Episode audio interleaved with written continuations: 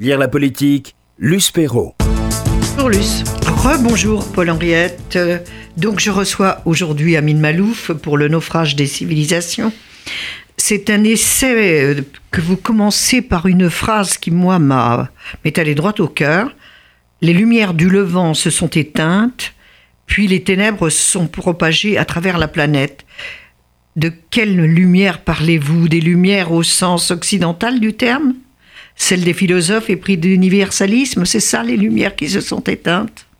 Euh, quand je parle des lumières, j'évoque effectivement, effectivement le, les lumières, euh, le siècle des lumières, mais, mais pas uniquement. Je pense qu'il y a des, des lumières spécifiques dans cette région du monde. Il y a des expériences qui ont eu lieu, des expériences de vie commune.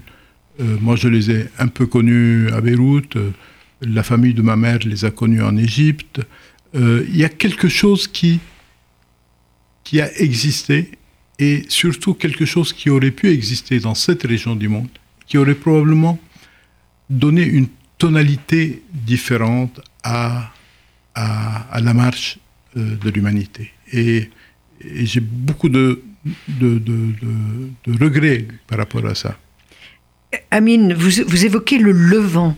C'est un terme désuet. Qu'est-ce que le Levant aujourd'hui Qu'est-ce qu'il a été euh, géopolitiquement, géographiquement C'est quoi le Levant Et qui sont les Levantins? C'est vrai que c'est un terme que, que j'affectionne particulièrement. Euh, D'abord, c'est un, un très beau mot, levant. Et ça, ça évoque le, le fait de, de, de, de se lever, de, Une élévation. commencer une élévation, absolument. Et euh, ce, qui est désigné par le Levant, c'est euh, la région de, la Méditerranée orientale et plus spécifiquement ces villes qui étaient souvent des villes côtières où il y avait des rencontres extraordinaires entre des populations venues d'un peu partout, avec toutes sortes de, croyances. Et, et il y a eu un moment euh, béni dans l'histoire de cette région du monde. Chacun connaît un peu le, passé d'Alexandrie, de Smyrne, de Constantinople et, de tellement d'autres euh, villes. C'était des lieux euh, qui, euh, qui étaient d'un côté orientaux, puisqu'il y avait les populations locales, et, et en même temps, c'était le, le point d'accès des Occidentaux vers l'Orient. Et il y a eu un moment, un moment merveilleux De rencontres de, civilisation rencontre, de un, un épanouissement culturel. Quand on pense que le plus grand poète grec moderne, Constantin Cav- Cavafi, a vécu à Alexandrie, quand on pense que il y a eu dans cette région du monde euh, une période où euh, il y avait certaines des meilleures universités de la planète. Euh, Moustaki me racontait que à Alexandrie, à dîner, on parlait six langues autour de la table et tout- il, était évident que tout- tous les convives Comprenaient. comprenaient parfaitement les six langues. Alors, vous évoquez bien sûr euh, l'Égypte de votre maman, le Liban de votre père, et votre enfance, votre adolescence, vos débuts de journaliste euh, dans ce Liban multiculturel. Euh, c'est ça, c'est le naufrage de, de, cette civilisation-là que vous, que vous voulez aborder, et, vous essayez de le faire avec un certain recul, mais vous n'y parvenez pas vraiment. C'est-à-dire, euh, quand je parle d'un naufrage des civilisations, il y a une gradation. Je commence par parler des civilisations que j'ai connues dans mon enfance. Puis, je L'Égypte de J'élargis- votre maman. J'élargis le propos. Je suis venu en Europe à l'âge de 27 ans. J'ai véritablement adopté, embrassé le rêve européen. Et aujourd'hui, je regarde autour de moi, avec ce qui arrive, le Brexit, avec la montée des, des, des mouvements eurosceptiques, et je me dis que là encore, il y a un certain naufrage qui, euh, qui, qui est en train de, se produire euh, sous nos yeux et que nous n'arrivons pas à arrêter. Et puis je regarde ailleurs dans le monde, je regarde vers les États-Unis et je vois qu'il y a une forme de naufrage moral qui est en train de, de, de, se produire. Euh, le pays qui est censé être l'unique superpuissance qui, qui est un peu qui devrait être la puissance parentale qui, de, la démocratie dans le monde. Après la fin de l'URSS, oui. Et qui, ne joue plus vraiment son rôle. je ne parle pas spécifiquement de Donald Trump, là c'est... Euh, euh, avec, avec Obama... Ça n'a pas été mieux, non. il y a eu aussi une grande déception, et, avec Bush également. Et, et, je dirais que globalement, les 30 dernières années ont été, euh, pour les États-Unis, des années où ils avaient toutes les possibilités devant eux et ils n'ont pas su saisir cette chance pour bâtir un nouvel ordre mondial. Et nous nous retrouvons dans un monde où euh, on voit commencer une nouvelle course aux armements avec de, nouveaux protagonistes, outre les États-Unis, il y a la Chine, il y a l'Inde, il y a mm-hmm. beaucoup d'autres pays, des puissances régionales également. Euh, il y a une nouvelle guerre froide qui, semble commencer. Et, là, j'ai le sentiment que globalement, il y a un naufrage qui est en train de se produire. Et je ne parle même pas de, du climat, parce que là encore, on a, on a une forme de une, autre... une forme de naufrage quasiment un physique, autre naufrage, quasiment physique qui, euh, qui est en train de, de, de, de se produire. Donc, et par ailleurs, il y a un naufrage des idéologies.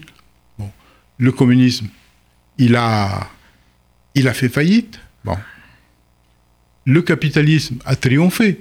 Sauf que quand on regarde ce qui se passe dans, dans nos pays, il y a, on a l'impression d'avoir atteint certaines limites et que euh, le capitalisme non plus n'est pas en train de, tenir, de tenir ses promesses. Mmh. Donc on a vraiment besoin d'inventer quelque chose de nouveau, d'imaginer le monde différemment. Il est clair que quelque chose ne fonctionne plus et qu'on a besoin d'avoir beaucoup, beaucoup de volonté, beaucoup d'imagination pour éviter le désastre. Alors, pour comprendre tout ce, qui nous tout ce qui nous arrive et ce qui est arrivé dans ce levant que vous aimez tant, et, et qui, c'est vrai, a fait rêver la planète entière, le Levant, les Levantins, c'était dans la poésie que l'on trouvait ces mots. Euh, vous prenez la date de 1967, la guerre des six jours, Nasser et sa défaite terrible. Euh, vous dites que c'est là le début de la fin. Pourquoi? 67, euh, c'est le début du désespoir dans le monde arabe. Euh, il y a eu, pendant les années, au moment où j'ai commencé à, observer le monde autour de moi, c'est-à-dire à partir de la fin des années 50, début des années 60, Nasser était l'idole du monde arabe. Il avait une influence que plus personne n'a pu avoir dans cette région du monde. Les gens attendaient de lui beaucoup de choses.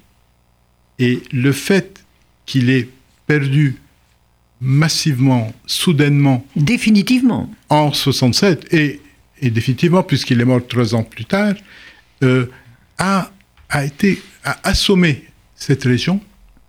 Et, euh, et depuis, depuis euh, on n'a jamais su dépasser, dépasser cette défaite. Et par ailleurs, Israël n'a jamais pu surmonter sa victoire. C'est-à-dire, on, on s'est retrouvé avec ces deux protagonistes qui peut-être auraient pu trouver une forme d'arrangement, une forme de paix, aller chacun de son côté vers plus de radicalisation, plus d'entêtement et et on observe aujourd'hui, on se dit, mais. Quel désastre On n'a on a plus de véritable perspective de solution. Et, et là encore, je pense que cette région du monde a les yeux du monde entier braqués sur elle, parce qu'elle a une valeur symbolique qui dépasse toute autre région du monde. Si cette région du monde pouvait offrir une image de coexistence harmonieuse et de paix et une image qui ressemble à peu près à ce qu'est l'Europe occidentale d'aujourd'hui, euh, ça aurait eu des effets partout dans le monde. Et le fait que l'on voit dans cette région du monde des conflits qui ne s'arrêtent pas crée dans l'ensemble de l'humanité un, comment dire, ça encourage les sentiments les plus négatifs, les plus euh, les plus destructeurs. Alors, à propos de Nasser, qui n'avait d'ailleurs pas voulu euh, vraiment cette guerre, mais qui ne pouvait pas s'empêcher de répondre à la surenchère, c'était son, son talon d'Achille, si je puis dire, vous racontez une, anecdote que je trouve formidable et savoureuse, et je ne comprends pas pourquoi on ne diffuse pas auprès des jeunes musulmans partout dans le monde euh, cette anecdote sur Nasser et le voile, quand, quand Nasser dialoguait avec le chef des frères musulmans au Caire. C'est quelque chose d'extraordinaire. C'est vrai que Nasser, c'était le meilleur et le pire. Euh, d'un côté, euh, il, a voulu tenir tête aux dérives de la, la religion politique, et, il avait réussi tout au long de sa période de gloire à euh, maintenir les mouvements euh, de l'islamisme politique. À les contenir. Plus que les contenir. Dans, dans, ma jeunesse, ces mouvements étaient groupusculaires, ils n'existaient pas réellement. Ils ont commencé à s'épanouir à la chute de Nasser. Et, et l'image que vous évoquez, c'est celle d'une vidéo qui, circule beaucoup sur, sur Internet, où Nasser raconte son entretien avec le, chef des frères musulmans. Euh, pour dire un peu le contexte, en 52, quand il y a eu la révolution, qu'on a renversé la monarchie égyptienne, il y avait deux forces politiques. Il y avait les officiers libres dirigés par Nasser et il y avait les frères musulmans qui étaient très bien implantés dans, le pays. Et pendant ce conflit, qui a fini par être remporté par Nasser, euh, il y a eu une rencontre pour essayer de trouver un arrangement. Et Nasser raconte que le chef des frères musulmans lui a demandé d'imposer le voile aux femmes égyptiennes. Et, il suffit que Nasser prononce cette phrase pour que dans cette salle où il y a des centaines de personnes, tout le monde éclate de rire. C'était une chose impensable. Et lui-même, il, a le fou rire, donc il, doit s'arrêter de parler pour, dire aux gens, oui, oui, je vous assure, il m'a demandé cela. Et, quand on regarde ça aujourd'hui, c'est impensable. C'est impensable qu'un dirigeant dans cette région puisse parler de cette manière d'un tel sujet. Et je, trouve ça très important. Il faut vraiment aller sur Internet chercher cette vidéo. Alors, vous parlez aussi euh, du rôle positif du, du communisme. Vous dénoncez bien évidemment euh, les, les crimes staliniens, mais vous, vous, montrez que le communisme a apporté de la modernité à cette euh, région. non, je, parle d'un cas précis, c'est-à-dire euh, les mouvements d'obédience communiste étaient les seuls où des minoritaires pouvaient jouer un rôle. dans les années 40 et 50, un pays comme l'Irak pour qu'un chrétien d'Irak puisse jouer un rôle de premier plan, il devait être dans un mouvement d'obédience marxiste. Et c'était vrai un peu partout. En Afrique, euh, en Inde les, minoritaires ont longtemps considéré que les mouvements communistes étaient le cadre, qui leur l'espace qui leur permettait de jouer un rôle qui permettait de dépasser leur statut de minoritaire. Et, c'était vrai dans cette région du monde. Euh, le jour où ces mouvements ont disparu, la se sont affaiblis avec la chute de l'URSS, avec la, faillite, la, faillite du système aussi qui a été complètement déconsidéré, ça n'a pas été remplacé par d'autres mouvements capables d'opérer le même rassemblement. Et on se retrouve dans tous ces pays avec des mouvements politiques qui sont uniquement fondés sur des communautés majoritaires Et uniquement, euh, euh, uniquement les, dirigeants viennent uniquement de leur communauté. Il n'y a plus de, de, qui puissent transcender les divisions communautaires. Et je dis à un moment donné que j'évoque William James, qui était le, le philosophe frère de Henry James, qui disait il faudrait un équivalent moral de la guerre. Parce qu'il y avait des gens qui disaient il nous faut une bonne guerre. Une guerre pour, pour remettre tout ça en place. Non, non, parce que la guerre, c'est d'énormes souffrances. Mmh. Il faudrait, faudrait une, euh, un équivalent moral de la guerre qui puisse nous apporter les mêmes bénéfices sans passer par la guerre. Et on, on pourrait dire qu'il faudrait une, un équivalent moral de l'internationalisme prolétarien qui n'apporte pas, qui n'apporte pas les désastres qu'on a connus avec Staline et Mao et Pol Pot, etc., et qui apporte le type d'universalité et le type de mobilisation qui ont, à un moment donné de l'histoire, été apportés par ce mouvement. Alors, vous évoquez enfin, dernier triptyque, les révolutions conservatrices, c'est-à-dire Thatcher, Reagan, Roménie, Jean-Paul II aussi, qui ont détruit finalement les espoirs de tous.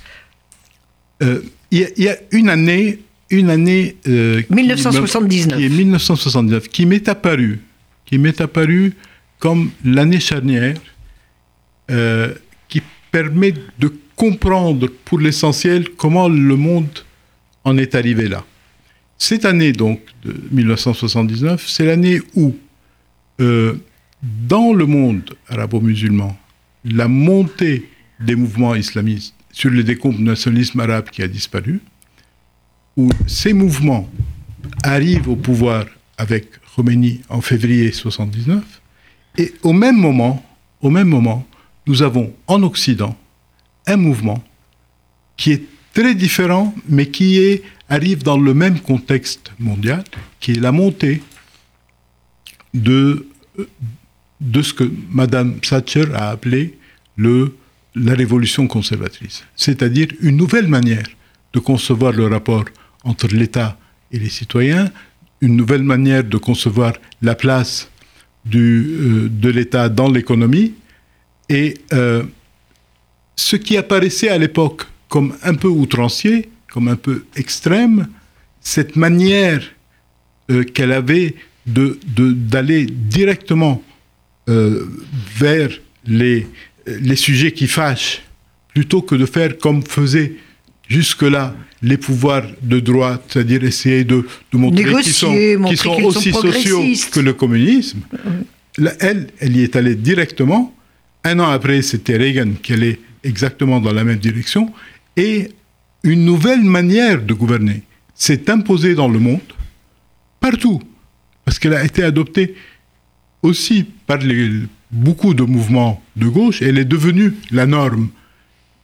Euh, priorité au marché, euh, réduire le rôle social de l'État, euh, ne, pas aller dans le sens de l'État-providence, tout cela, tout cela s'est imposé à partir de 1979. Et aujourd'hui, nous assistons aux retombées parce que la, logique de, cette évolution, c'est qu'il y a des gens qui sont laissés pour compte. C'est une réalité. On, euh, a, euh, il ne faut pas euh, considérer que la révolution conservatrice elle-même était totalement négative. Elle a permis de libérer les forces économiques. Elle a permis le transfert de technologies vers des pays du Sud, ce qui ne s'était pas Elle a permis l'essor de la Chine. Elle a permis absolument l'essor de la Chine notamment, et elle a permis, elle a permis de rationaliser un peu euh, la, gestion de, de, de, de l'économie. Et en même temps, elle, elle a remis en cause certaines valeurs fondamentales. L'égalité, non pas l'égalité effective que personne ne peut atteindre, mais le principe d'égalité, la référence morale que constitue l'idée d'égalité, a été affaiblie, euh, pour le moins. Plus que ça. Plus que ça.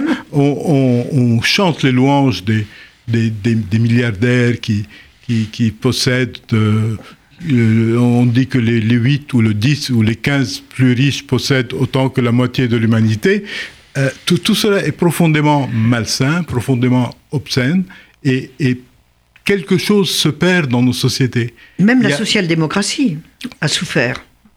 Tout le monde a souffert, en réalité, et euh, nous, nous, arrivons à, à, un point où, où le système ne fonctionne plus réellement.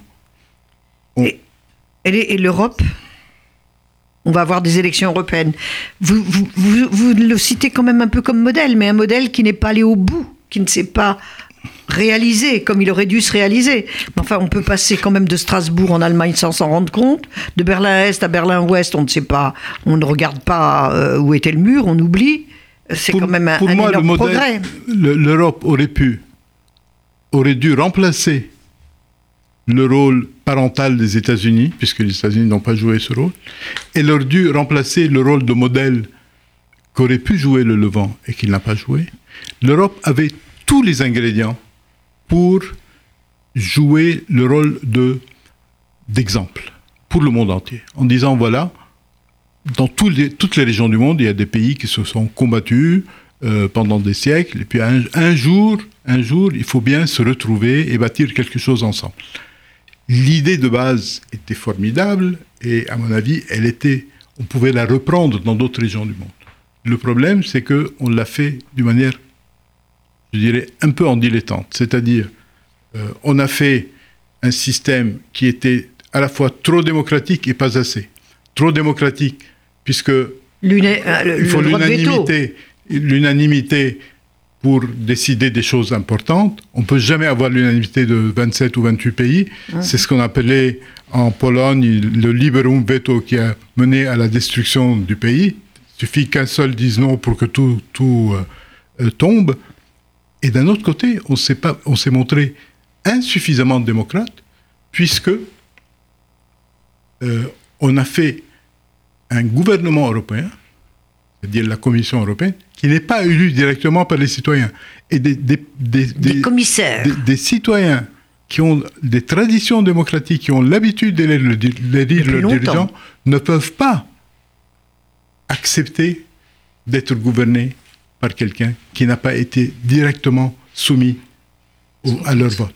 Et donc, euh, on se retrouve avec une Europe qui, qui boite, euh, la sortie de l'Angleterre qui se défait. qui, qui, qui, qui risque de se défaire et il faudrait réellement là un, un sursaut et, et très vite pour éviter la dérive.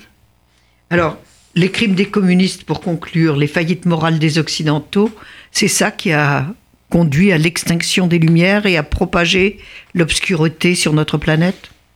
C'est tout cela, c'est tout cela. Moi, dans mon livre, j'ai essayé de, comprendre comment on en est arrivé là. J'ai essayé de, me remémorer, parce que je suis quelqu'un qui suit depuis, depuis l'enfance les événements du monde, de me remémorer tout ce qui s'est passé, que j'ai suivi, suivi de loin parfois, et quelquefois de près, parfois j'ai assisté à certains événements. Essayer de comprendre comment le monde a évolué dans cette direction. Et... euh, je, crois que aujourd'hui euh, rien n'est perdu, mais en même temps, en même temps, il faudrait un sursaut, un sursaut rapide pour essayer d'éviter le pire. Que ce soit dans le domaine du climat, que ce soit dans le domaine des relations entre les puissances, que ce soit pour l'Europe, qui vraiment a, besoin d'un sauvetage, il faut beaucoup d'imagination, beaucoup de volonté, et avant tout, il faut ouvrir les yeux. Il faut voir les problèmes. Il faut être lucide, voir les problèmes, les identifier et essayer de chercher des solutions.